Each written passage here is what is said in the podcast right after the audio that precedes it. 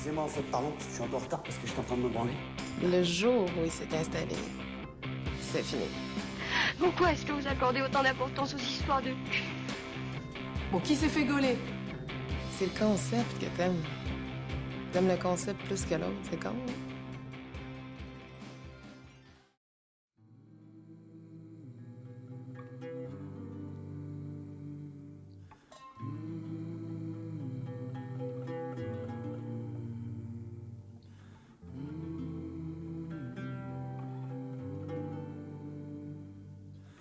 C'est Louise et euh, j'ai 33 ans. Alors, euh, je suis, mon genre, euh, je suis une femme cis euh, aux yeux de la société. Et mon orientation, je suis pan. Voilà, c'est euh, les sans- mots que j'utilise.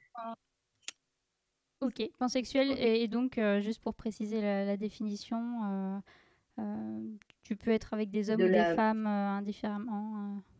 Alors, pour la pansexualité, disons que je, je, je, ouais, euh, je vais fréquenter des personnes, peu importe leur genre, et peu, et peu importe euh, leur chromosome.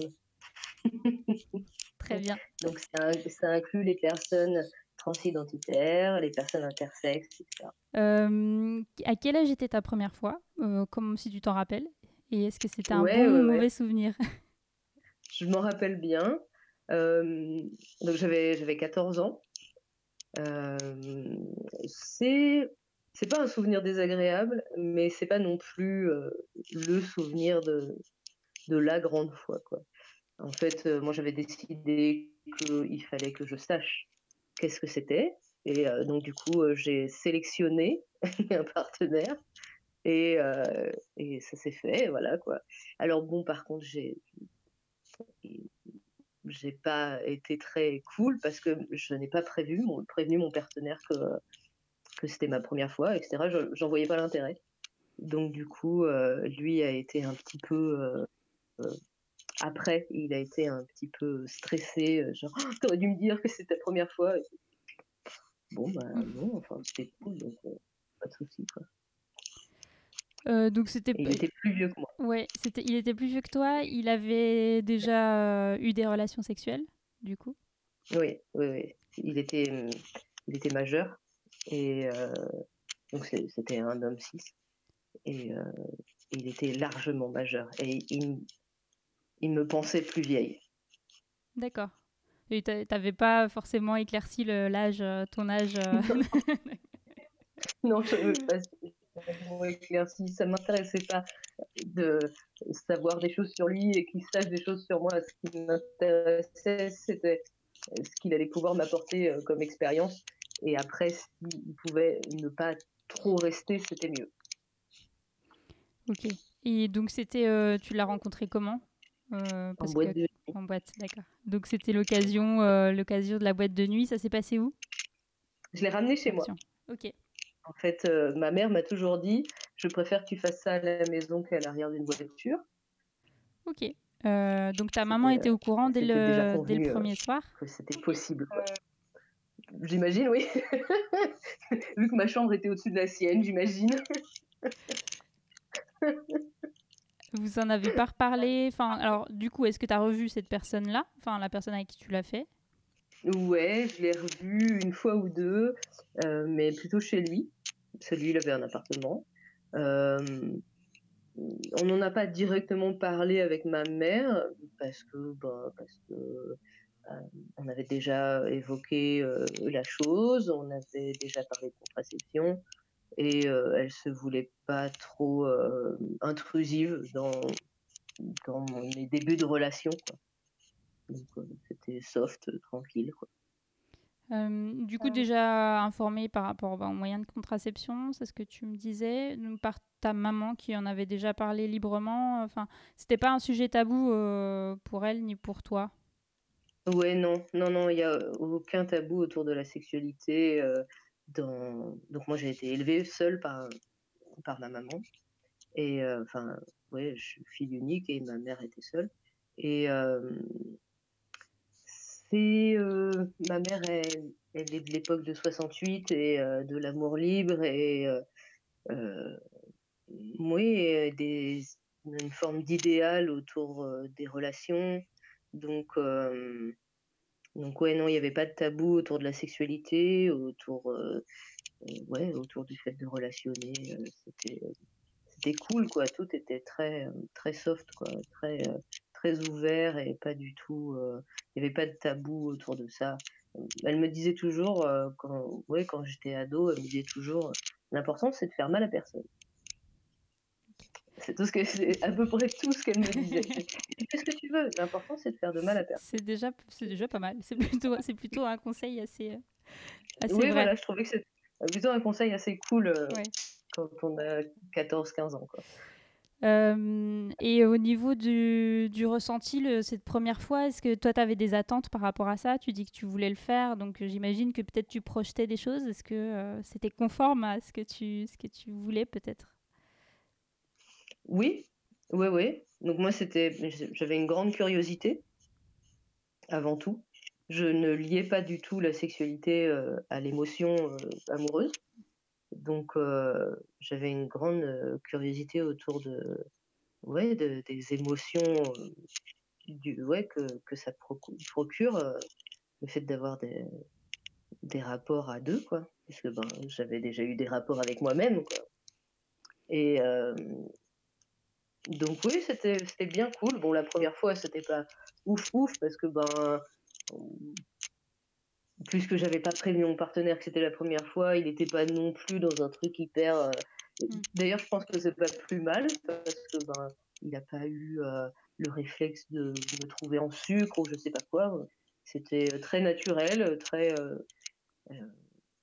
moi, j'étais plutôt dans l'introspection, de me dire bah, qu'est-ce que je ressens, qu'est-ce qui est cool, qu'est-ce que je trouve bien, qu'est-ce que. Et dès la fois suivante et les quelques fois qu'on l'a refait ensemble avec ce partenaire les fois d'après, très vite j'ai situé ce qui me plaisait, ce qui me ouais, ce qui m'avait bien plu, ce qui m'attirait moyen. J'ai assez vite, je me suis assez vite cerné quoi. Ouais. Et est-ce que tu, du coup, par rapport à ça, est-ce que tu l'exprimais à ton partenaire euh, euh, facilement? Donc ça, j'aime bien, ça, j'aime pas, ou arrête, ou, euh, ou, encore Pas forcément? À cet âge-là, non. Non, non. Et est-ce que tu en parlais de, de, ta sexualité ou de la sexualité même en général avec tes, tes amis à 14 ans? Oui, à demi-mot. On parlait de ça à demi-mot. C'était euh, c'était aussi pour ça que j'avais envie de le faire parce que j'avais plusieurs plusieurs amis qui l'avaient fait et qui euh, euh, qui en parlaient avec ouais avec bonne humeur et avec légèreté et et, et puis surtout en trouvant ça cool quoi. Donc c'est aussi pour ça que ça c'était pas tellement la pression du groupe genre je mmh. suis la seule qui l'a pas fait ou non c'était plus ce qu'elle raconte, c'est cool. J'ai bien envie de moi aussi vivre un truc cool comme ça. Donc, euh, c'est. Euh, ouais, on en parlait. Ouais, on, parlait pas vraiment de l'acte, quoi. Mm. On parlait de tout ce qu'il y avait autour aussi. On parlait de, la relation avec euh, la personne qui, à l'époque, moi, était essentiellement des garçons cis, quoi. Tu disais que tu te masturbais déjà avant. Est-ce que tu as une idée de, quand tu as commencé à te masturber? À quel âge? Euh, À quel âge? Oh, Je devais avoir peut-être 11 euh, ou 12 ans. C'est-à-dire que moi j'ai eu j'ai été réglé tôt. Enfin enfin j'ai été réglée à 11 ans. Mmh. et euh, donc euh, donc du coup j'ai eu des cycles hormonaux euh, qui se sont mis en place assez rapidement. Et donc oui ça s'est tout à peu près passé en même temps tout ça quoi. C'était et ouais j'ai découvert ça un peu par hasard. Après je pense que plus petite j'ai dû dû avoir euh, ouais, euh, j'ai dû avoir une curiosité autour de cette partie-là de mon corps, mais, euh, mais moins poussée que dans cette période de préadolescence. Quoi. Du coup, tu pouvais déjà te faire plaisir toi-même avant ta première fois. Tu connaissais déjà ton, relativement bien ton corps avant tes 14 ans? Oui, oui je, connaissais, déjà, un, je, je, connaissais la biologie du corps féminin parce que ben, ça faisait partie des trucs que j'avais appris, quoi. Notamment que ce soit ma mère ou à l'école. Bon, enfin, plus par ma mère, en fait. Et donc, du coup, ouais, je savais comment j'étais fichue. Après, je savais me donner du plaisir, mais par exemple, j'ai découvert l'orgasme bien plus tard. D'accord. mais je trouvais mon plaisir tout de même, quoi. Et justement, l'orgasme, tu l'as découvert toute seule ou, ou à deux, enfin à deux ou à plusieurs, avec un, un, un, ou une partenaire? En fait, j'ai découvert ça avec une partenaire. J'avais 16 ans. D'accord. Et ouais, c'est une partenaire au lycée où on était collègues de chambrée à l'internat. Donc voilà, on a, découvert ça. Elle m'a fait découvrir ça à l'internat. Et alors, ce, côté, cette pansexualité, tu l'as au début de ta vie sexuelle, c'était déjà quelque chose que tu conscientisais? Tu savais très bien que de toute façon, peu importe le genre, tu pourrais être attiré par la, tu seras attiré par la personne avant tout, ou c'est quelque chose qui est venu avec l'expérience, avec la curiosité aussi peut-être? Alors très très tôt, donc ben, dès mes premières. Euh, ouais, même enfant, euh, j'étais autant attirée par les petites filles que les petits garçons. Euh, donc pendant longtemps, je me suis plutôt définie comme bisexuelle, puisque ben, en fait, je fréquentais et je ne connaissais pas de personnes qui soient transidentitaires ou qui soient intersexes ou, ou qui soient autres dans le spectre. Donc, euh, je me définissais plutôt euh, de manière binaire. Euh, donc, oui, dès l'adolescence, je considérais. Et puis après, ben, j'ai découvert le mot pansexuel parce que j'ai découvert que ben, je, pouvais avoir aussi des attirances pour d'autres types de personnes que les hommes et les femmes cis. D'accord donc après ça, donc la première fois, c'était des est-ce que tu as eu enfin tu disais que tu, tu es toujours détaché ou en tout cas au moins début de ta vie sexuelle la sexualité avec l'émotion amoureuse. est-ce que ça a été le cas par la suite? Est-ce que tu as changé? Est-ce que c'est toujours le cas aujourd'hui? Ben, j'ai vécu différents types de relations, des choses hyper fusionnelles, euh, qui ont été plus ou moins toxiques, euh, puisque ben, quand on est ado, des fois on vit des trucs euh, hyper intenses et quand ça finit, c'est la fin de l'univers. J'ai vécu des choses plus détachées avec des, des amours à distance, donc du coup avec aussi tout de suite l'idée d'être ben, d'être non exclusif. Mmh parce que c'était assez compliqué. L'idée d'être à distance et être exclusif, c'était un truc qui me paraissait déjà assez fou, quoi. Euh, ouais, à 15 ou 16 ans, je trouvais ça un peu, un peu fou. Euh, après, j'ai vécu aussi des relations exclusives où j'ai été très, euh, très amoureuse, mais aussi très triste.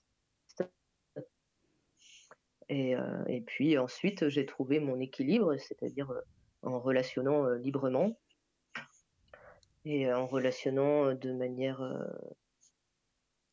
soit purement physique, mais aussi d'autres relations plus plus platoniques et d'autres d'autres relations romantiques. Enfin voilà quoi, des choses très diverses et variées où la sexualité peut intervenir ou pas quoi. D'accord.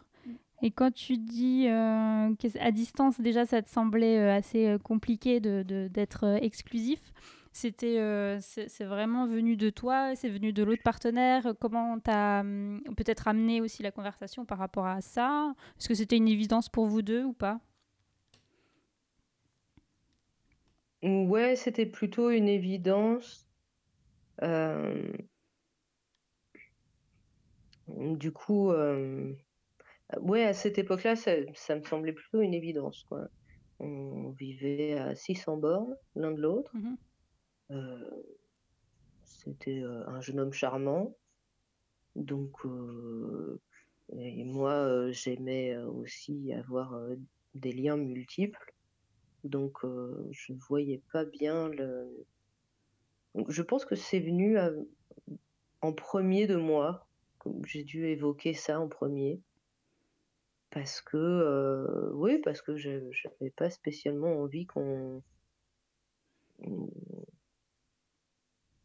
Ouais, de, ouais, c'est- l'exclusivité me renvoyait à, à le fait d'emprisonner l'autre et de m'emprisonner moi.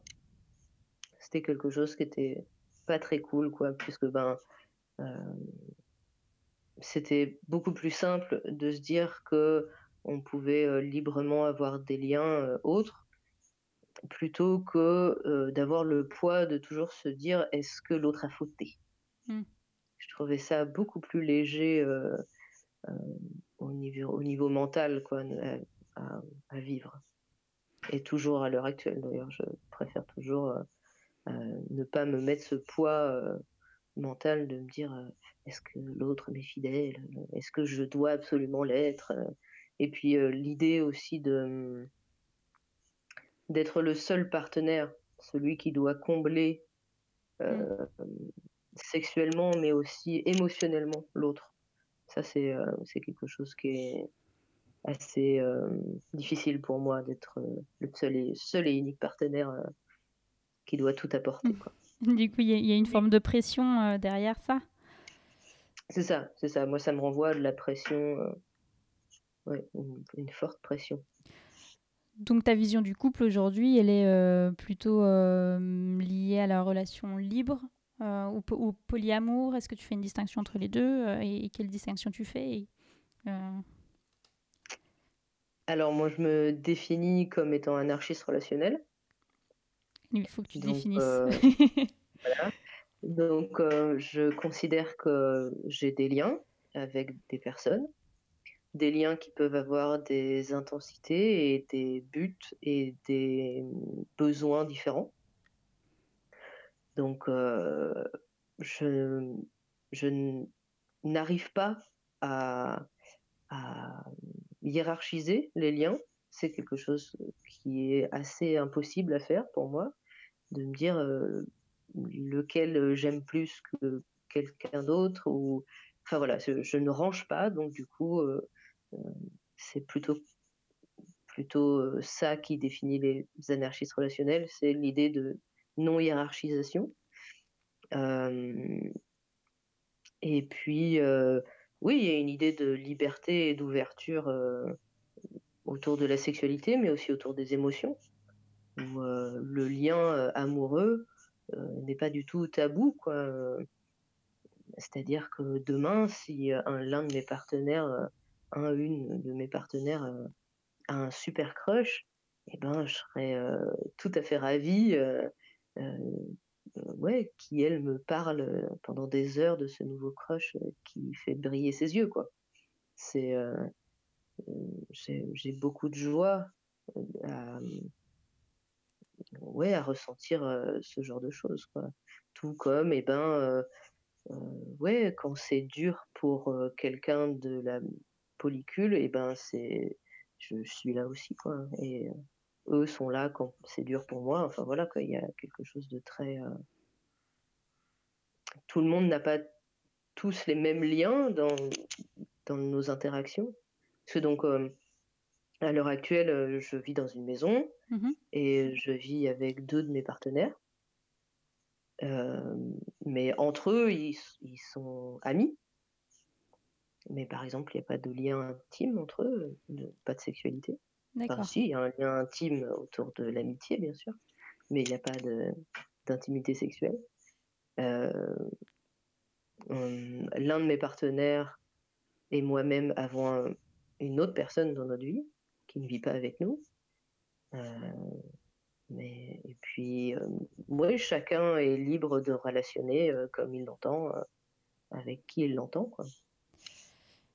Du coup, alors comment ça se passe d'un point de vue très pratique, organisationnel Et ensuite, comment, ça se, comment se passe la notion de jalousie Est-ce qu'elle est inexistante Et si elle existe, comment elle se traduit?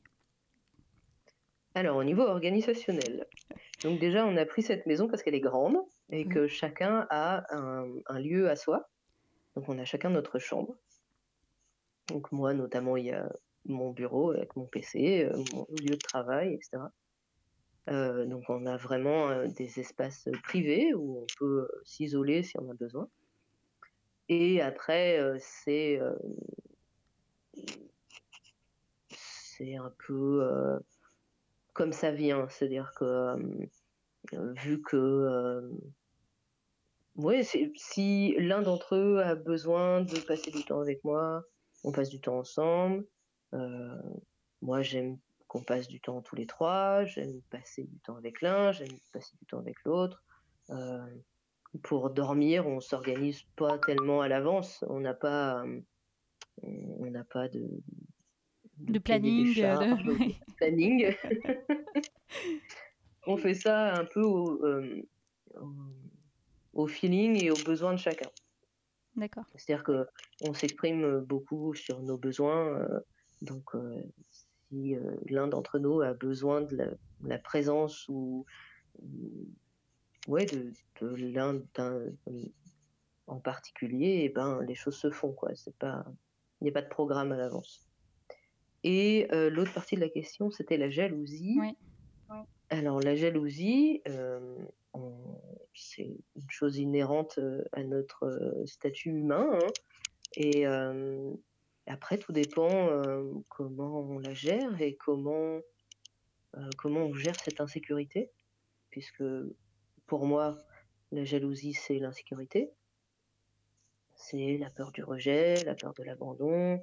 C'est, oui, voilà, tout ça, c'est tout ce que ça nous ramène à nos souffrances. Et donc, ben, on gère au coup par coup. si quelque chose que quelqu'un a fait nous éveille cette, cette jalousie, et ben, le, but ultime étant de le verbaliser pour, ben, pour l'éclaircir, pour, c'est rien que en le disant à haute voix parfois, ça permet de désenfler la bulle de jalousie qui peut se créer ça peut être demander à être assuré aussi. Parfois, j'ai besoin d'être assuré sur les, les, ressentis et les émotions de mes partenaires, alors je demande. Et pareil pour eux, ils, ont des, des, moments où ils ont besoin, et donc du coup, je réponds à, ce besoin. Enfin voilà, quoi, c'est énormément de communication, mmh. avant tout. Et Ouais, nous, on, part du principe que euh, on parle de tout euh, à tous. Euh, donc, si, si quelqu'un n'a pas envie d'avoir des détails, etc., on, ne force pas mmh. à entendre, mais la parole est libre et, enfin, disons que pour moi, il est toujours moins dur de savoir les choses que les imaginer. Donc, du coup, c'est toujours mieux de, de communiquer, quoi. La communication, il n'y a, que ça de vrai. Euh, est-ce que vous avez des règles, quand même, cela dit? Euh, Non. Non. C'est pas obligé, hein, c'est... Voilà. Non, non, non, on n'a pas, on n'a pas défini ces choses-là. Euh, on est plus sur des envies que sur des règles. Par exemple, moi, je sais que j'ai pas spécialement envie de ramener des crushs ou des rencontres d'un soir chez moi. Mais ça, c'est pas c'est pas un interdit mm. au niveau de, de notre vie commune. C'est moi qui préfère pas. Quoi. Et non, il n'y a pas ouais non il a pas d'interdit dans notre manière de fonctionner. Ça s'est mis en place depuis quand? Enfin, ça fait combien de temps que vous êtes ensemble ou que vous habitez ensemble Est-ce que c'était un processus de longue haleine ou pas forcément? Que ça s'est fait assez spontanément? Donc, ça va faire deux ans qu'on vit ensemble sous le même toit. en fait, j'ai rencontré, je les ai rencontrés à un an d'écart. Et quand j'ai rencontré mon premier partenaire, j'ai été très claire sur le fait que j'étais que j'étais non exclusive et que et que du coup je ne pouvais pas lui promettre l'exclusivité et la monogamie. Lui, il était ok avec ça. Donc un an plus tard, j'ai rencontré l'autre partenaire qui tout de suite, lui ai expliqué que j'étais déjà dans une relation amoureuse avec une autre personne et que ça n'empêchait pas le fait de tisser un lien amoureux, que voilà, que c'était ok. Et puis, hmm, vu que vu que c'est une relation avec un pivot central, étant donné que c'est moi le pivot central, j'ai fait j'ai créé doucement le lien entre eux deux. C'est-à-dire que je parlais de l'un à l'autre, et puis et puis au bout de un an, donc deux ans pour l'un et puis un an mmh. pour l'autre. Euh, j'ai fêté mes 30 ans et euh, du coup je leur ai spécifié que j'avais bien envie qu'on passe euh, l'anniversaire de mes 30 ans tous ensemble avec d'autres amis et tout ça. Donc ils se sont rencontrés à ce moment-là. Et ensuite on, on s'est vus régulièrement. Donc on, je faisais des rencontres à, à deux avec l'un puis avec l'autre. Mais régulièrement, on se faisait des week-ends où on était tous les trois pour euh, apprendre à, se connaître, apprendre à, voir comment la, mmh. ouais, comment, comment ça fonctionne, quoi, comment on est, nos habitudes. Et puis ensuite, euh, j'ai proposé, euh, enfin, pendant quelques temps, c'est un truc qui m'a un peu torturé parce que je, au début, je n'osais pas tellement en parler. je savais que tous les deux avaient envie de vivre avec moi, J'en avais parlé avec tous les deux, mais moi, j'avais pas envie de choisir de vivre avec l'un ou avec l'autre. Et donc, j'ai mis quelques temps à le verbaliser, mais c'était déjà un peu sous-entendu l'idée que ben, on pourrait peut-être habiter ensemble. Quoi. Et donc, du coup, tout doucement, gentiment, on a commencé à chercher une maison qui remplirait tout le, toutes nos exigences, en fait, tous nos besoins d'espace, etc. Quoi. Donc, on a trouvé cette maison qui, qui était faite pour nous. Et au niveau du regard des autres, bah, déjà tes amis, j'imagine qu'ils sont au courant, peut-être même qu'ils sont, sont aussi dans cette forme de relation-là, mais est-ce que peut-être dans le cercle public, dans la vie de je sais pas, administrative ou, je ne sais quoi, est-ce que tu t'affiches? Est-ce que c'est quelque chose que tu revendiques ou pas du tout ou, Comment ça se passe? S'il y a besoin de le revendiquer d'ailleurs, on est pas... Mais voilà. Oui. Euh, donc quand j'ai commencé à, vraiment réaliser que j'étais non monogame et que c'est comme ça que je voulais vivre, j'étais en relation exclusive depuis 9 euh, ans. Une relation exclusive qui était euh, très problématique puisque j'étais infidèle du coup. Mmh. Puisque ben je j'avais des crushs sans arrêt et du coup je vivais ces crushs tout en blessant la personne avec qui je vivais. Enfin, c'était pas très cool. Euh, donc, j'ai mis fin à cette relation pour commencer euh, la nouvelle. Et donc, j'en ai parlé à mes amis les plus proches qui, du coup, étaient dans un univers très monogame. Ils n'ont pas été plus plus étonnés que ça.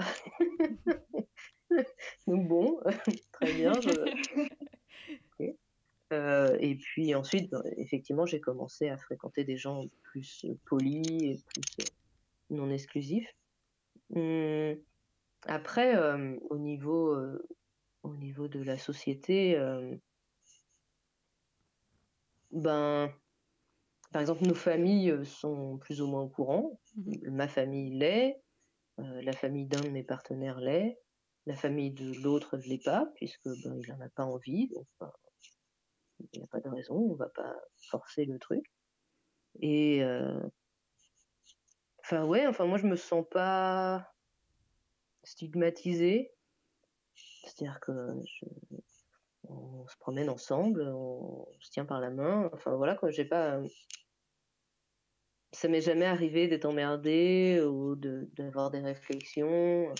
Peut-être que mon voisinage s'est déjà posé des questions, Mm. mais euh, on n'est jamais venu euh, me jeter des cailloux sur ma porte. Donc euh, à partir de ce moment-là, ça m'est égal, quoi. Ok. Euh, et pour revenir ben, alors, à cette relation qui a duré euh, 9 ans, euh, donc c'était de, toi de tes 20 ans, 19 ans, jusqu'à tes quel âge? Oui, oui, c'est ça, c'est ben ouais, de mes 19 à mes 28, un truc comme ça. Euh, tu dis que tu l'as trompé. Est-ce que, est-ce que du coup il l'a su? Est-ce qu'il l'a pas su? Est-ce que c'était quelque chose que, que t'as- dont tu as aussi essayé d'aborder avec lui? Et, et, et, et qu'est-ce qui a fait qu'au final, euh, ben, au bout de 9 ans, euh, euh, j'imagine t'es parti, mais peut-être pas, c'est peut-être lui qui est parti, tu vas me le dire. Donc, euh, j'ai fréquenté euh, ce jeune homme. euh, euh, donc, alors, moi, pendant toute cette période-là, je je je savais pas trop ce que c'était être seule, puisque je n'ai fait que enchaîner une relation par une autre. Mm. Euh, je l'ai rencontré parce que je m'étais fait larguer par mon ex, et du coup, j'étais seule et euh, je voulais euh, je, je voulais quelqu'un. Donc, je le rencontre lui. Lui euh, est, complètement tombé amoureux assez instantanément. Euh, moi, j'ai mis beaucoup plus longtemps. Au début, c'était plus euh, quelque chose de sympa, mais euh, vu que je sortais d'une relation hyper euh, fusionnelle, euh, c'était très différent. Et euh, très tôt, j'ai commencé à, aller fréquenter d'autres personnes. Donc ça a été euh, très très tabou, très caché. Et en même temps, euh, il m'a surprise plusieurs fois. Donc ça a créé Mm. quelques crises. Et en même temps, on a eu une période où on a essayé euh, de rencontrer d'autres couples. Ça n'a pas été hyper probant. Euh, et puis, euh, et en fait, notre vraie problématique, c'est qu'on communiquait pas. C'est-à-dire que lui, c'était un caillou et moi, j'étais un autre caillou.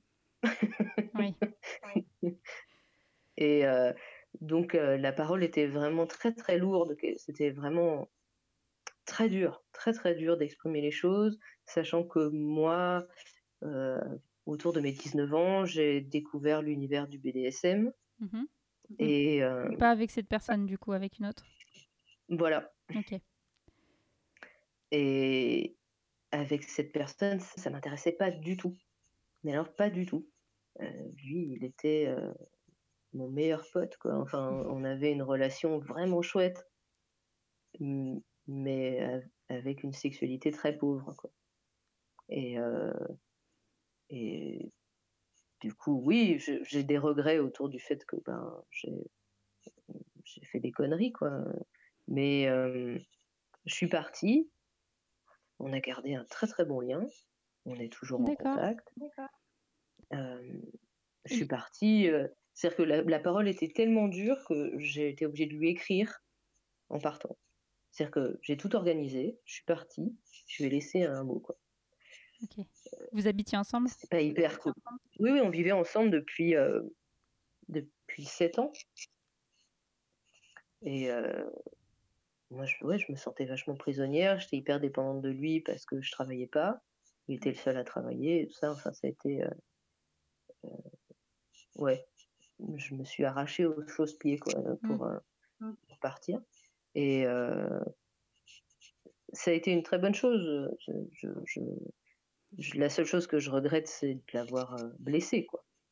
Parce que, ben, par ce manque de communication. Donc, c'est vraiment quelque chose que j'ai voulu déraciner de ma vie euh, après, quoi, en disant communiquons hein, Mm. en, en premier lieu. On va, on va faire ça. on va arrêter de taire des trucs, euh, planquer Oui. des trucs, et tout ça, c'est, non, quoi. C'est non. Le, le mensonge et le tabou, c'est, à partir de ce moment-là, c'est terminé. Il y avait aussi une affirmation aussi de, bah, du coup, de ton désir et de, de ce, que tu, ce que tu souhaitais euh, par la suite, quoi. C'est ça, j'avais très envie de vivre les choses pleinement, euh, que ça soit euh, du côté de la non-exclusivité ou que ce soit du côté de, du BDSM. Quoi. et tu dis que... Je, je voulais pouvoir vivre. Oui, pardon. Oui. Donc, tu disais que du coup, vous avez quand même gardé contact. Vous, êtes, vous avez toujours des contacts à l'heure actuelle? Oui, oui, oui. euh, maintenant, on vit très loin l'un de l'autre, mais euh, on se donne des nouvelles. euh. en fait, euh, euh, quand, quand on s'est mis ensemble, on a pris un chiot. Et, euh, et en fait, euh, le chiot a beaucoup plus de liens avec moi qu'avec lui. Donc, j'ai gardé le chiot d'un commun d'accord. Oui. D'un commun accord. Et euh, donc, du coup, je continue à lui donner des nouvelles. C'est euh, oui, notre pont euh, entre, ouais, entre nous. Et donc, de, de temps en temps, on s'envoie un petit message. Ça fait un moment que je suis pas allée le voir parce que ben, il est un peu loin, mais euh, je crois que, ben, ouais, il y a deux ans, je suis allée le voir. On, a passé le week-end ensemble euh, avec euh, l'un de mes compagnons. Enfin, voilà, quoi. Il connaît mes deux compagnons. Euh, c'est, ouais, c'est, c'est plutôt cool, quoi. Et même ensemble, on a pu beaucoup mieux communiquer depuis qu'on est ensemble. Et lui, il voit ça comme, euh, enfin, pour lui, c'était c'était évident. Enfin, est-ce qu'il a un avis sur to- toi, tes relations euh, actuelles? Est-ce que, est-ce que vous en parlez pas du tout euh? On n'a pas directement parlé de ça. Hum, on a surtout parlé du fait que lui, il avait été blessé parce que ben, il avait la sensation de pas du tout avoir pigé ce qui se passait, Mm. quoi. Puisque, ben, puisque oui, on était dans un mutisme euh, commun euh, très euh, profond. Et euh, après, j'ai mieux verbalisé ce que je voulais pour ma vie et tout ça, donc il a mieux compris. Mais euh, c'est quelqu'un qui était tout à fait euh, capable d'entendre ça. Tout à fait. D'accord. Et hum, alors, pour revenir au BDSM, euh, c'est quelque chose que tu as découvert vers 18 ans? C'est avec, euh, avec euh, euh, un homme, une femme, avec, avec... Dans quel contexte, surtout? Je traînais sur un site de chat et j'ai remarqué qu'il y avait beaucoup de personnes qui m'abordaient avec des thématiques autour de ça, des, des demandes assez nombreuses. Et du coup, je me suis un peu renseignée. Il y a des trucs que j'ai trouvé cool. Euh, j'ai commencé à discuter avec une première personne. Donc, c'était un homme beaucoup plus vieux que moi, qui avait euh, une quarantaine d'années, je pense. Ouais. Et, euh, et j'ai été un petit peu. Ouais, j'ai- été très curieuse sur ses, sur ses pratiques. Et en plus, je trouvais ça chouette, puisque ben, lui, il avait très envie de me lécher les pieds. Et moi, je trouvais que me faire 200 balles pour ça, c'est cool. je, je trouvais que ça, Pourquoi ça mélangeait des trucs assez sympas. Je voyais pas tellement le problème, quoi. Et donc, du coup, j'ai découvert euh, et j'ai approfondi euh, ouais, mon lien euh, dans le BDSM. J'ai euh, j'ai cherché ce qui me plaisait. J'ai tâté un peu euh, à droite, à gauche pour voir qu'est-ce que quelles étaient les pratiques qui m'intéressaient, qu'est-ce qui m'enchantait moins. Et, euh, et puis ouais, ça s'est installé doucement dans ma vie de manière un peu plus euh, hum, plus concrète, puisque l'un de mes deux partenaires est un partenaire soumis. D'accord. Euh, donc euh, ouais, avec une relation euh, quotidienne, quoi. Et euh, ouais, euh, je trouve ça chouette. C'est encore une fois, c'est très euh, naturel, quoi. Il n'y a pas de ouais, il y a enfin moi je trouve qu'il n'y a rien de fou, mais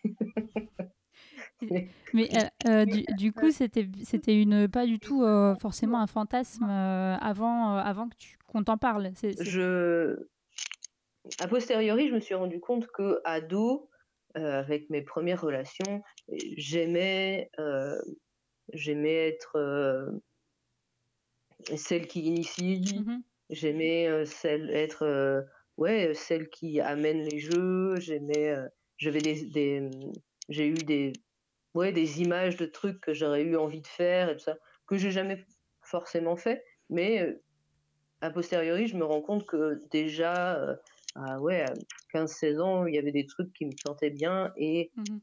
qui m'auraient défini comme domina quoi. Et c'est toujours tourné vers la domination et pas vers la soumission. euh, C'était clair pour toi? Alors, euh, ouais, essentiellement. Enfin, c'est c'est vraiment, j'ai- je, vis euh, 99% du temps euh, dans l'idée de, ouais, où je fonctionne euh, en tant que domina. Alors, euh, il y a eu des périodes avec euh, l'un de mes compagnons, mon premier compagnon, où euh, lui, il est plutôt switch. Donc, on- où on, a essayé des choses, il y a des trucs qui m'ont plu, il y a des trucs que j'aime faire, mais euh, c'est très lié à lui. C'est vraiment lié à ce lien qu'on a. C'est pas, euh, pas quelque chose que j'ai envie de faire avec quelqu'un d'autre, euh, dans un autre temps ou dans un autre lieu, quoi. C'est vraiment. euh, alors que pratiquer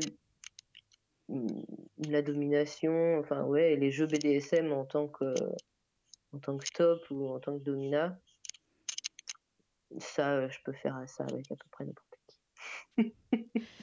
Euh, donc, euh, pendant cette relation de, de 9 ans, euh, la domination, tu l'avais quand même avec d'autres partenaires ou tu l'as mis de côté, le BDSM ou pas, ou pas?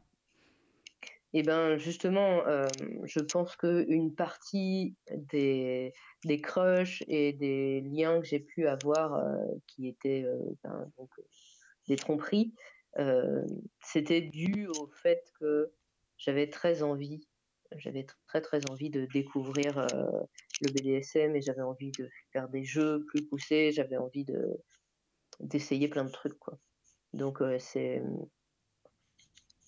c'était très très lié euh, au BDSM. Après, je faisais aussi des rencontres vanille, euh, Mm. mais beaucoup moins que des rencontres euh, autour du BDSM. Ok. Et tu rencontrais les personnes euh, sur des sites ou sur... comme ça dans la... Plutôt sur des exemple, sites, oui, euh, presque, presque exclusivement sur des sites en fait. Ok. Et ta pratique du, du BDSM et de la domination, tu le disais tout à l'heure, elle est euh, quotidienne. Euh, c'est pas le, forcément toujours le cas euh, des, des dominas ou des, des soumis. Euh, J'imagine que, enfin, comment euh, comment euh, ça s'est installé? Est-ce que c'était dès le départ euh, euh, comme ça? Est-ce que c'était euh, plus ponctuel au début et puis devenu le fait qu'il habite euh, avec toi, euh, c'est devenu euh, forcément, enfin, c'est devenu euh, quotidien ou quasi quotidien? Et puis comment euh, ça se met en place concrètement aussi? Ok, alors, euh, donc, euh, en fait, euh, quand j'ai rencontré mon second partenaire, euh, donc, je les ai rencontrés tous les deux euh, sur le même site, à un an d'écart. Et en fait, c'est un site euh, euh, pas terrible, que je conseille à personne. parce qu'il y a vraiment une espèce de, de, de fange de l'humanité. Mais bon, on y trouve aussi des gens euh, absolument charmants, où ça fonctionne par salon thématique. Donc il y avait un salon thématique autour euh, de la domination féminine, et euh, donc je les ai rencontrés tous les deux via Ok. ce salon. Bon, donc déjà, c'était plutôt clair dès le début. Voilà. Donc, euh, avec le premier, euh, très rapidement, on a échangé autour du fait que voilà, c'était un point commun qu'on avait. Lui était plus switch, il était plus dans l'idée du jeu, de, de choses occasionnelles, de choses, euh, voilà, pour, très liées à la sexualité et surtout autour de, de, la, de la chambre, entre guillemets. D'accord. Et switch, du coup, j'ai pas précisé, mais du coup, euh, dominant ou soumis euh, selon. Oui, voilà, pour, euh, il, aime faire des jeux à la fois en tant que dominant comme, comme à la fois en tant que soumis. quoi. Et euh, quand j'ai rencontré euh, mon second partenaire, euh, là, par contre, très, très rapidement, lui, il a exprimé le fait que il avait, il, il, vivait sa sexualité à travers sa docilité et que il voulait m'appartenir. Alors lui, il vit, il vit le BDSM à travers essentiellement le fait qu'il est, enfin, qui m'appartient. Mmh euh, que euh, son corps et, ses émotions m'appartiennent. Donc euh, après, concrètement, dans la vie de tous les jours, c'est pas hyper voyant. la seule chose, c'est qu'il me vous voit. D'accord. Au début, c'était. Oui, c'était ça s'est fait tout seul. En fait, moi, je n'ai jamais demandé à mes partenaires de me vous voyez systématiquement. Lui, il avait très envie. Euh, les choses se sont faites comme ça. Et puis, ben, c'est toujours le cas. Enfin, C'est-à-dire que si demain, il se mettait à me tutoyer, lui, enfin, si vraiment je devais l'obliger, euh, il, trouverait ça vraiment très mmh. désagréable. Mmh, d'accord. Donc bon, euh, et puis sinon, bah, c'est surtout euh, notre lien est surtout basé sur le contrôle. Mmh Donc sur ouais, sur le contrôle de sa sexualité, le contrôle de ses envies, etc. on n'est pas du tout, on n'a pas du tout une relation autour de des jeux de douleur où on est plus sur une idée de frustration, de, de conditionnement, des choses comme ça. D'accord. Et comment tu fais pour euh, gérer l'équilibre entre... Euh, bah, c'est toujours la, la question euh, dans, les, dans, dans, la, dans, les cas de, soumission quotidienne. je me suis toujours posé la question, moi personnellement, comment tu fais pour gérer cet aspect sexualité qui est quand même inhérent au jeu BDSM et la soumission H24 et la, la, vie personnelle quand même de la, du soumis? Bah, c'est-à-dire que euh, il y a des, choses que je gère, il y a des choses aussi euh, parce que on, est très au fait de de, de l'idée de euh, j'ai perdu le terme de, de charge mentale, mmh mmh puisqu'en fait être domina au quotidien c'est une charge mentale importante. donc en fait on a mis en place des règles euh, des jeux fixes. Comme ça, c'est-à-dire que moi, euh, quand euh, j'ai pas le temps, quand, quand j'ai pas l'envie, etc., il y a, il y a cette structure mmh qui lui permet de savoir ce qu'il peut faire, ce qu'il peut pas faire. Et après, c'est au gré de mes envies. Puisqu'en fait, c'est. alors, des fois, j'ai encore du mal à y croire moi-même, hein, même après tout ce temps. Mais ce qui me répète sans arrêt, c'est que ce qui compte, c'est moi et mes envies. Donc, du coup, je, je, dois faire en fonction de ce que j'ai envie. D'accord. Et est-ce que tu t'es, euh, est-ce que tu t'es documenté par rapport à ça? Est-ce que c'est, euh, ou est-ce que c'est venu par la pratique? Est-ce que, euh, voilà. Lui, c'était beaucoup plus documenté que moi. Moi, je, j'ai toujours fait les choses au feeling à chaque fois, j'ai l'impression de réinventer l'eau chaude. Parce que ça m'apparaît genre, ah ouais, on n'a qu'à faire ça. Et lui, il me dit, alors en fait, ça s'appelle. Euh, non, non, non. Ah. Parce que lui, il est vraiment, il est plus jeune que moi, il est vraiment de la génération euh, Internet. Et euh, donc, lui, il a découvert sa sexualité vraiment à travers Internet. Donc, il est plein de ressources. c'est chouette, c'est chouette. Les fois où je me suis documentée, c'était par exemple autour du bondage, mmh parce que ben, je voulais avoir une pratique safe. Je voulais, euh, je voulais pas mettre en danger mon partenaire, etc. Donc là, je suis allée chercher plutôt des renseignements autour de la sécurité ou des choses comme ça. Mais euh, les idées, non, elles viennent en échangeant avec euh, la personne avec qui on a envie de jouer. Mmh.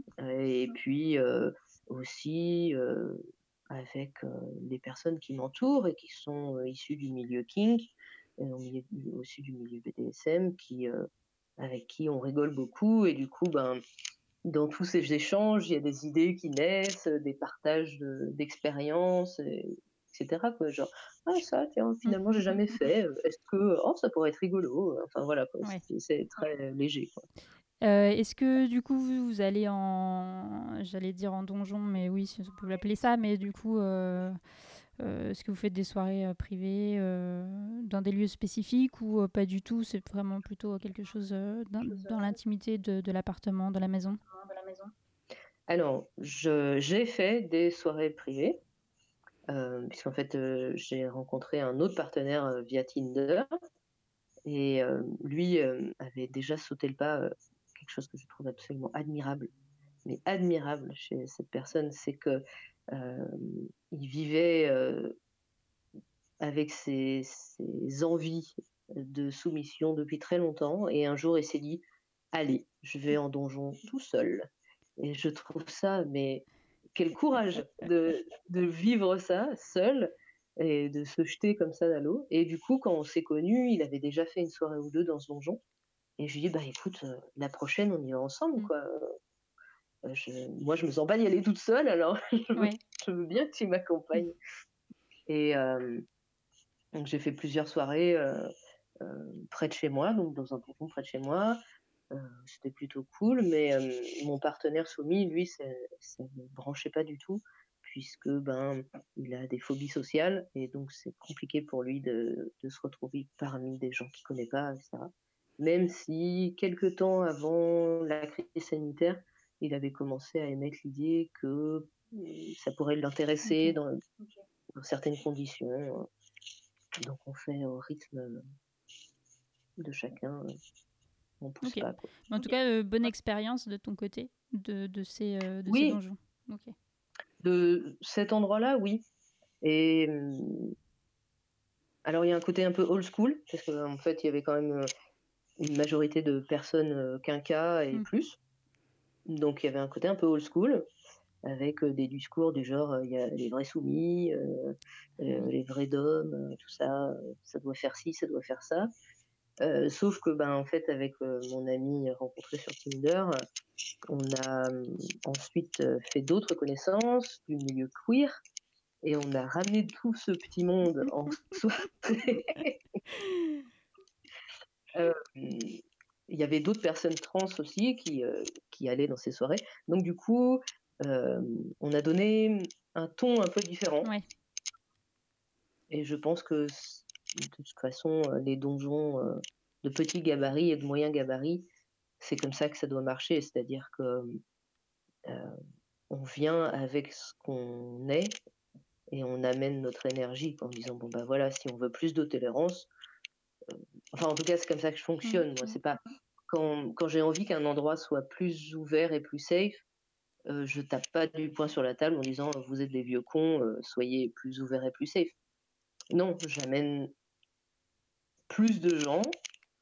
Euh, je, c'est un petit peu euh, en, noyant, en noyant le, le, goût amer sous du sucré, on finit plus, on finit par plus sentir la mer, quoi je préfère cette technique-là. Donc du coup, on, on, a vécu des trucs vraiment sympas avec pas mal de mes potes parce que ben on y allait et on prenait possession du lieu en fait, mm. euh, avec euh, avec notre idée du BDSM qui était beaucoup plus euh, avec des éclats de rire et et ouais des choses légères et on s'arrête, on boit un coup et voilà quoi. C'était quelque chose de beaucoup plus ouais, moins strict. Détendu et moins codifié peut-être euh, que. Oui, voilà, moins codifié. C'est-à-dire, euh, c'est pas machin n'est pas mon soumis, euh, machine n'est pas ma soumise. Je, bah non, en fait, on joue ensemble, c'est cool. Il aime quand je lui tape dessus. et puis, bah en fait, des fois, il vient manger raclette à la maison, quoi. Donc, il n'y a pas de. On n'est pas obligé de mettre des codes partout, quoi. Et, alors, en, termes de, pratique, est-ce que, qu'est-ce que tu aimes particulièrement? Qu'est-ce que tu n'aimes pas du tout? Euh, Y a-t-il encore des choses que, que tu as envie d'essayer? Qu'est-ce que tu aimerais essayer? Oui. Que ce soit BDSM ou pas BDSM d'ailleurs. Il y a beaucoup, beaucoup de choses que j'ai envie d'essayer. euh, qui, qui, sont plutôt de l'ordre du BDSM et de la performance. Euh, les jeux euh, autour du euh, autour des piercings et, euh, et des aiguilles, ce genre de, de jeu Ouais. que je trouve euh, vraiment fascinant parce qu'on est vraiment dans une idée de performance, quoi. Quelque chose qui est très euh, transcendant euh, et très beau aussi, qui, qui demande un lien fort avec euh, entre les personnes, quoi, puisque c'est une grande responsabilité, un grand abandon, enfin voilà quoi. Et euh, qu'est-ce que je pratique euh, presque tout? Euh, J'aurais peut-être dû poser la question par la négative alors. Euh, ce que je pratique pas, ouais. euh, ça va être euh, tout ce qui est les modifications corporelles non éclairées. Donc euh, il y a des choses, pour, euh, pour parler, parler clairement, par exemple, il y a euh, des jeux comme le sondage euh, urétral ou euh, le fist, Mm. qui sont des pratiques qui peuvent avoir euh, des séquelles graves euh, à long terme. Donc, c'est des choses que j'ai pas forcément envie de pratiquer. Parce que j'ai pas envie d'être euh, la personne qui va euh, ouais, générer des séquelles graves à long terme sur quelqu'un. Mm. Voilà, il y a ça, ça, ça m'intéresse peu. Euh, Il y a les jeux autour des, tout ce des, des sécrétions humaines, euh, Mm. m- m'intéresse très peu, parce que ça a plus à- attrait à l'humiliation.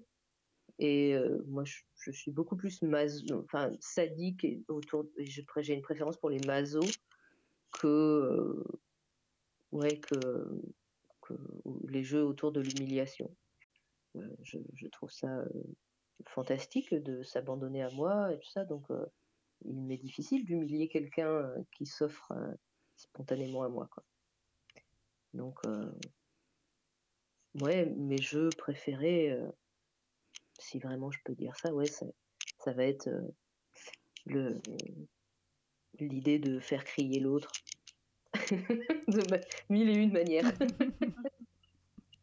Très bien. Et euh, euh, du coup, j'imagine aussi que vous avez, je, je- c'est plus pour rappel, euh, pour rappel de, de- de sécurité, vous avez un code de stop, euh, pas stop, euh, etc. Comment ça fonctionne la notion de limite pour vous? Alors, je je mets pas en place de safe word, pas de stop. Je je m'arrête régulièrement pour euh, être sûr que la personne est toujours dans le consentement. Euh, et en fait, je fais en sorte que ça soit l'autre qui me demande de continuer, plutôt que attendre qu'on me demande d'arrêter. Ok. Euh, parce que, ben, en fait, euh, pour en avoir pas mal débattu, donc j'ai fait des munchs en ligne plusieurs Mm. fois, et pour avoir plusieurs fois débattu de ça, il est beaucoup plus commun de tomber sur un partenaire qui va être tétanisé et qui, du coup, ne pourra pas verbaliser le- son refus, euh, que tomber sur quelqu'un euh, qui euh, va dire oui machinalement quand on va lui dire est-ce que tu en veux encore? T'es sûr que tu veux encore? etc. Mhm. Donc, je fonctionne plutôt comme ça. J'ai jamais eu, et j'espère que j'aurai jamais, de situation où, euh, où ça a été euh, désagréable pour euh, mon ma partenaire. Donc, je, trouve que ça marche plutôt bien. Et vraiment, le consentement est une de mes bases fondamentales. C'est quelque chose qui est débattu avant, qui est redébattu après. Je débrief, je. C'est pas que je suis pas sûre de moi, c'est que je, je veux être sûre de saisir euh, ce, qu'est l'autre.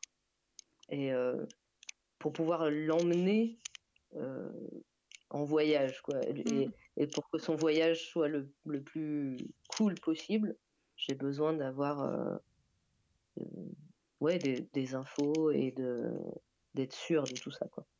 Et au niveau des. Est-ce que, est que tu as eu des relations BDSM Tu parlais de il ou elle à un moment donné. euh, donc, est-ce que tu, tu pratiques également avec euh, d'autres genres euh, Des femmes aussi, euh, indifféremment Pareil? Oui, oui, oui, je, je pratique euh, indifféremment. euh, je... Ouais, ouais. J'ai, euh, eu aussi des super euh, partenaires euh, hum, homo. Mhm. Donc, du coup, euh, on- euh, avec lesquels on a beaucoup débattu en amont, en amont puisque ben, euh, moi, je voulais pas du tout m'imposer en tant que femme cis. euh, euh, je, ouais, j'avais pas du tout envie de, de cringer. lui, et en plus, c'était sa première fois avec une, avec une personne d'homme non homme. Et finalement, c'était super chouette, tous les deux, on a trouvé ça super chouette, etc. Donc, euh, tout est possible, quoi, avec tout type de personnes. Euh, et toi qui es sur euh, les réseaux sociaux, enfin pas sur les réseaux sociaux, mais les applis de rencontre, les choses comme ça, euh, le fait qu'une femme domine, c'est quelque chose qui est demandé, entre guillemets? Oui. oui, oui, oui. J'ai même finalement fini par en faire mon boulot, puisque ben, maintenant j'ai de l'expérience et je commence à cerner un peu l'univers et je me rends compte que j'ai beaucoup, beaucoup, beaucoup de sollicitations. Donc, euh, j'ai finalement, euh, je me suis dit que c'était quelque chose qui pouvait m'apporter un confort de vie tout en étant plutôt chouette à faire. Donc, euh, t'es Donc, euh, domina professionnel, on peut le dire. C'est ça. Et j'ai pas encore mon numéro de sirette, mais c'est cours. Depuis quand? Euh, alors l'idée, euh, l'idée s'est présentée à moi euh, en fin d'année dernière, euh, et puis ben j'ai mis en place tout doucement euh, mi-janvier, parce que ben on en a longuement débattu avec mes partenaires euh, d'abord. Euh, je, je voulais être sûre que l'idée euh, les les plaise pas, etc., qu'ils comprennent euh, comprennent ce que j'ai envie de faire, les choses, les limites que je me mets dans mon boulot, et tout ça. Et euh, une fois que ça, ça a été réglé, après ça a été très vite, puisque il, m'a suffi de mettre une annonce euh, sur un, un site de petite annonce. Et puis voilà, pour le moment, je fonctionne comme ça. Euh, là, j'ai ma page Insta, euh, et en fait, je l'ai créée il y a très peu de temps. J'ai un ami qui est en train de me faire une page pro. Mais en fait, euh, euh, ouais, 99% des gens qui me contactent, c'est à travers cette petite annonce sur ce site. quoi. Et euh, du coup, lé- légalement, comment ça se passe Euh, Est-ce que tu, tu comptes déclarer une profession? Est-ce que euh, c'est quelque chose que tu fais euh, complètement à part euh? Alors, euh, donc quand j'ai commencé à m'intéresser autour de ça, je, je connaissais un petit peu déjà la loi euh, française. Euh, je me suis rapprochée du STRAS, Mhm. Qui est le, le syndicat des travailleurs du sexe, enfin Ouais. des travailleuses du sexe, euh, qui ont été topissimes. Parce que moi, j'ai renvoyé un mail pour avoir des infos euh, très concrètes pour euh, être déclarées et qui ont été super, super réactifs, très. ouais, enfin, ils sont top, quoi. Et donc, euh, le, moi, j'ai choisi d'être auto-entrepreneuse. Mhm. Donc, il existe une case spéciale hein, pour euh, les escortes et les travailleuses du sexe, etc.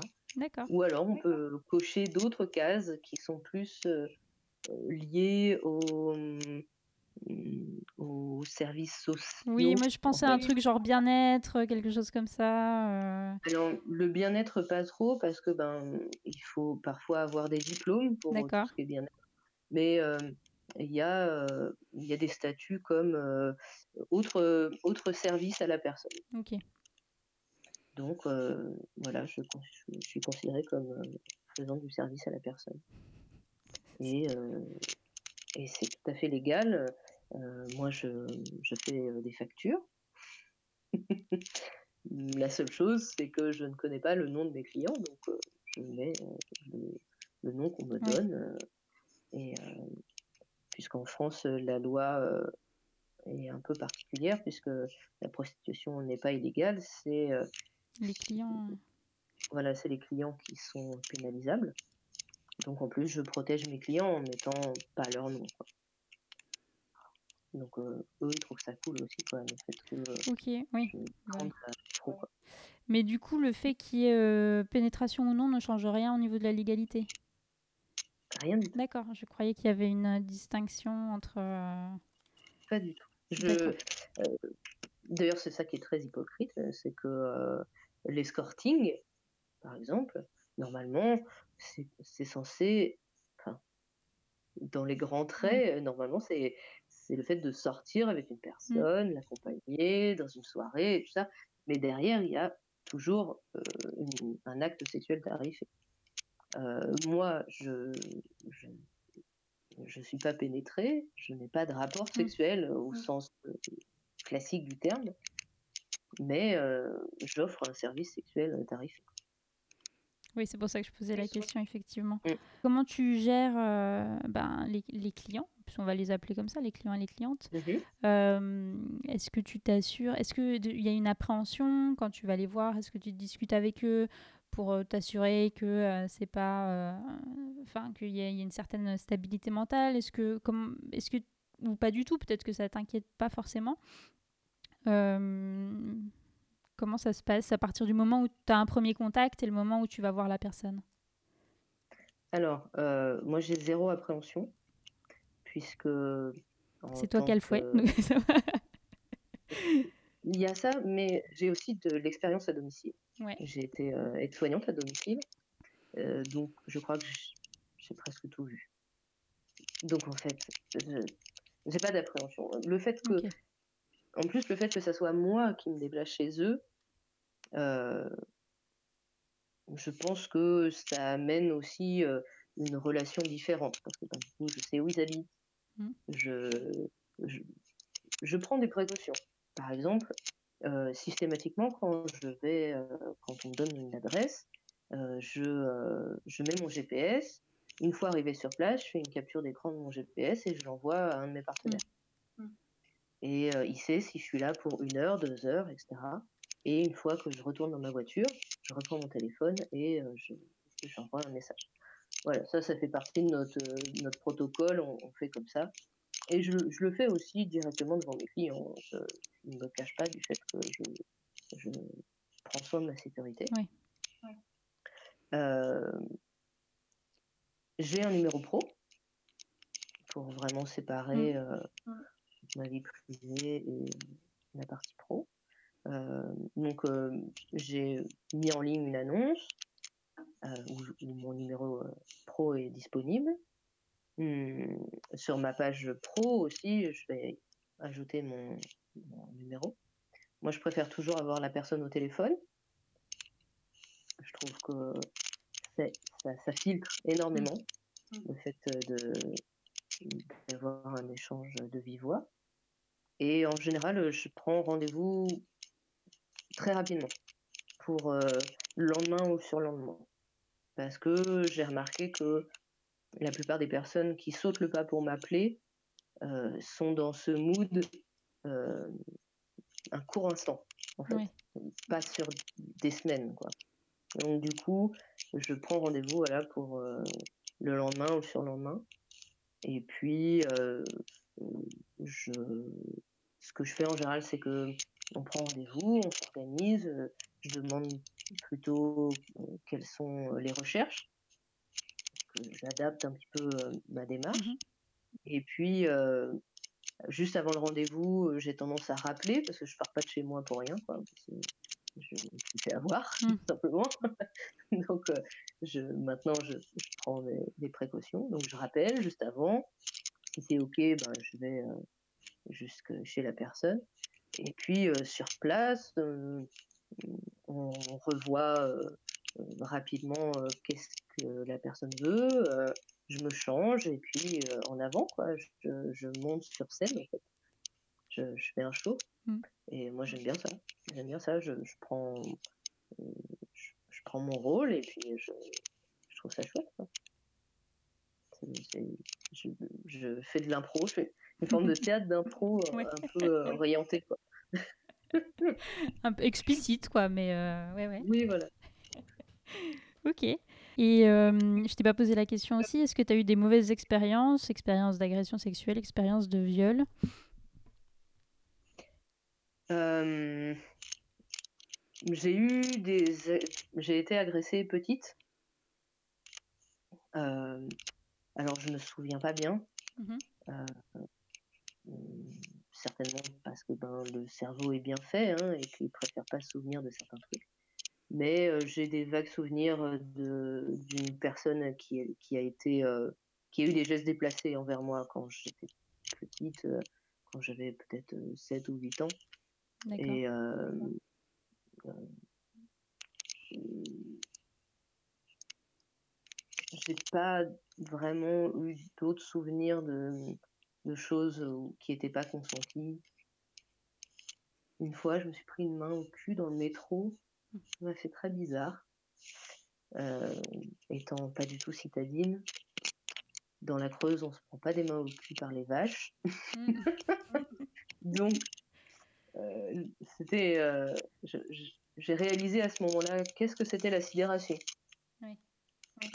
Et donc, dans ce, cette rame de métro bondée avec mon compagnon qui était face à moi, rien que lui dire, ça m'a pris plusieurs minutes. Oui.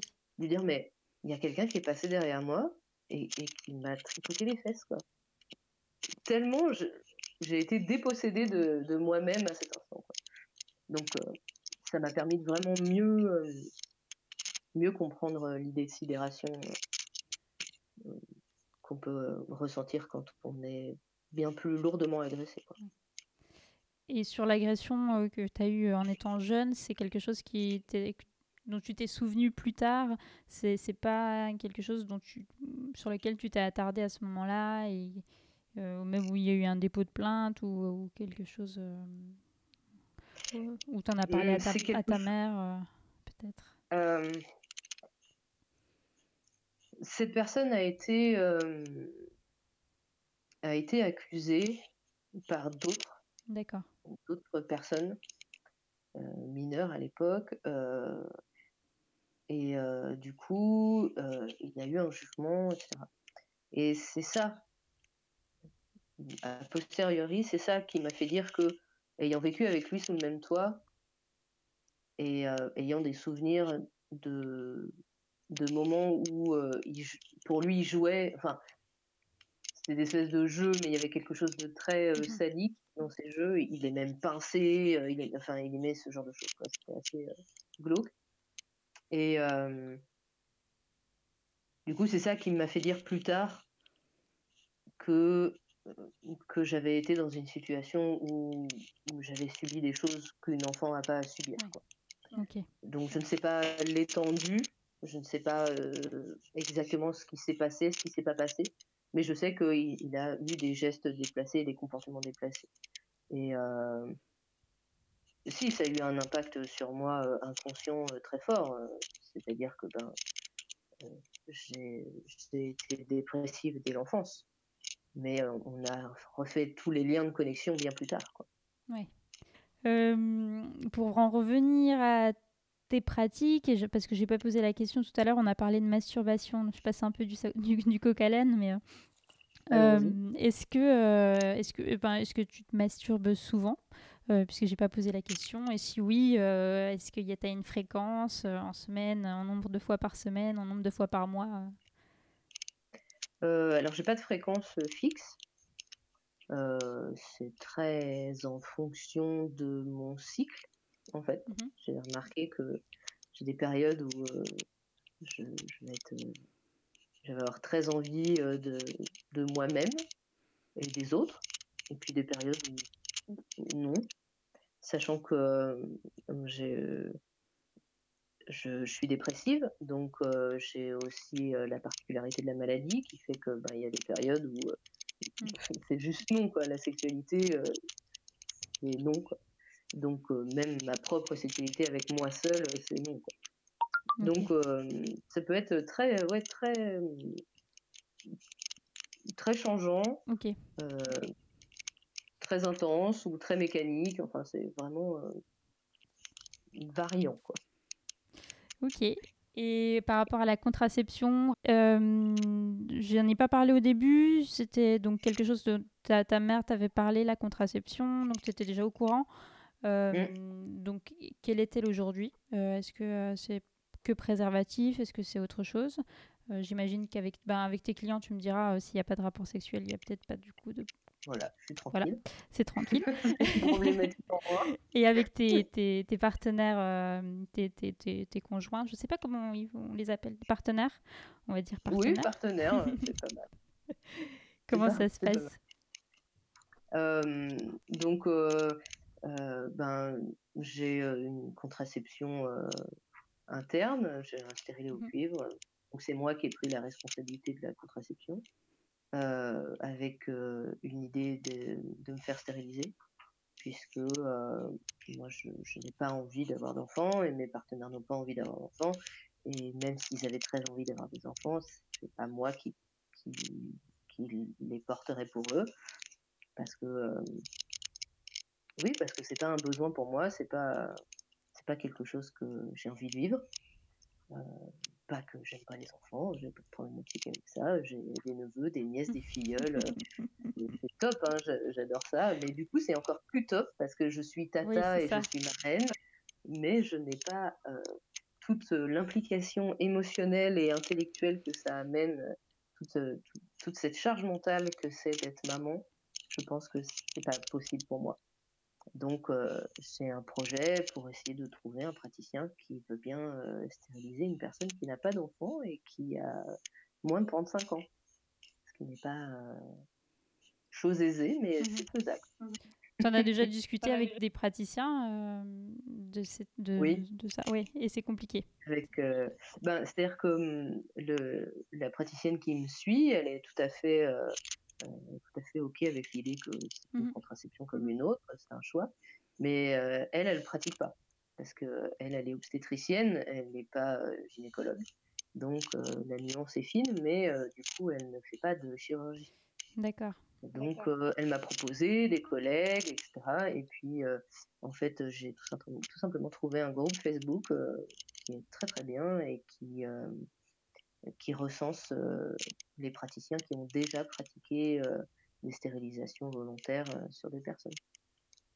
Donc, ça peut aider à, à s'orienter un peu, euh, Mm. à pas être obligé d'aller à l'autre bout de la France pour aller euh, trouver le bon praticien.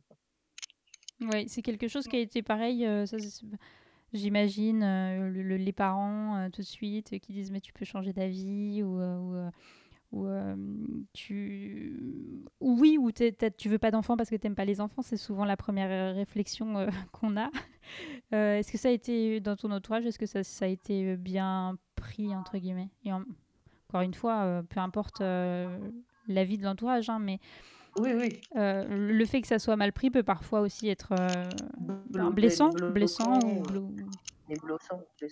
Euh, alors, non, moi j'ai une maman formidable. Je lui ai dit, je veux pas d'enfant. Elle m'a dit, t'as bien raison. elle m'a dit, t'as bien raison. Je- Et, et en même temps, je sais qu'elle regrette pas que j'existe, pas du tout. Mais elle me dit, euh, elle me dit mais t'as raison. Enfin, c'est euh, c'est une complication de l'existence. euh, Il y, a, il y a plein de, de raisons pour faire pencher la, la balance du côté. euh, c'est pas grave si tu te reproduis Mm. pas. quoi. Franchement, il y a plein d'autres gens qui se reproduisent, euh, qui vont perpétuer l'espèce. euh, Enfin voilà, au niveau purement euh, biologique, c'est bon, c'est bon, ça c'est fait. Euh, J'ai eu ma meilleure amie qui a été euh, un peu indélicate, mais parce que elle, ça faisait tellement partie de, de son parcours de vie, Mm. d'a- d'avoir envie d'avoir des enfants, que le fait que moi j'en désire pas, euh, ça lui a renvoyé à sa souffrance de, de si elle n'avait pas été mère en fait. Oui. Donc euh, j'ai compris ça, donc euh, je, je- ça m'a pas dérangé sa réaction, mais euh, elle l'a très bien entendu le fait que bah, voilà quoi, ce serait pas pour moi, tant pis, euh, je, je verrai grandir les siens et, euh, et puis voilà, ce sera très Très bien. bien. Euh, et puis on arrive au, au terme de, de cette interview. Du, du coup, dernière question, est-ce que tu pourrais vivre sans sexe? Non, Quand on met dans sexe tout ce que j'entends, non, bah non.